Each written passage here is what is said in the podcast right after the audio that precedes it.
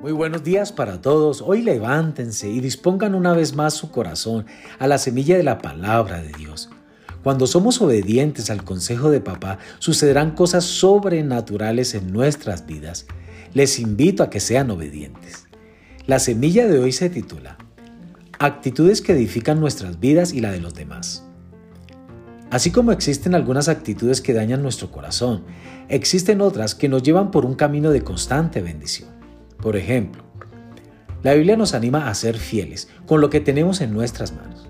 Pregunto, ¿pasas más tiempo quejándote por lo que no tienes que desarrollando lo que ya tienes en tus manos? Tendemos a pensar en el mañana y en lo que habrá en nuestras manos más adelante, sin entender que lo que hacemos con las oportunidades del presente es lo que nos permitirá entrar a la visión que Dios tiene para nuestro futuro. Las llaves de nuestro futuro se encuentran en la fidelidad. En capítulo 3 verso 17 nos dice, que todo lo que hagamos de palabra o de obra lo hagamos en el nombre del Señor Jesús. Creo que lo que es clave en este versículo es la palabra todo.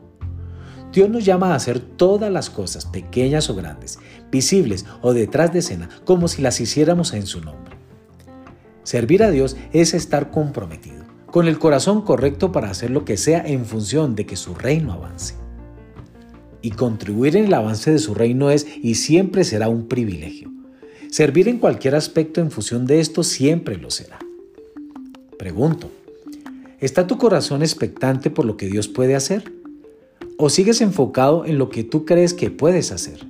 Hoy te animo a que pongas tu confianza en Dios y a que permitas que Él sea tu fortaleza en medio de tus debilidades. Vamos a leer algunos textos bíblicos. Colosenses capítulo 3, verso 17. Y todo lo que hacéis, sea de palabra o de hecho, hacedlo todo en el nombre del Señor Jesús, dando gracias a Dios Padre por medio de él. Mateo capítulo 25, verso 21 nos dice, y su Señor le dijo, bien, buen siervo y fiel, sobre poco has sido fiel, sobre mucho te pondré, entra en el gozo de tu Señor. Y primera de Crónicas capítulo 16, verso 11. Buscad a Jehová y su poder, buscad su rostro continuamente. Recordemos esta frase, amados. Nuestra actitud determina nuestra altitud en todo lo que hagamos. Dios les bendiga en esta mañana.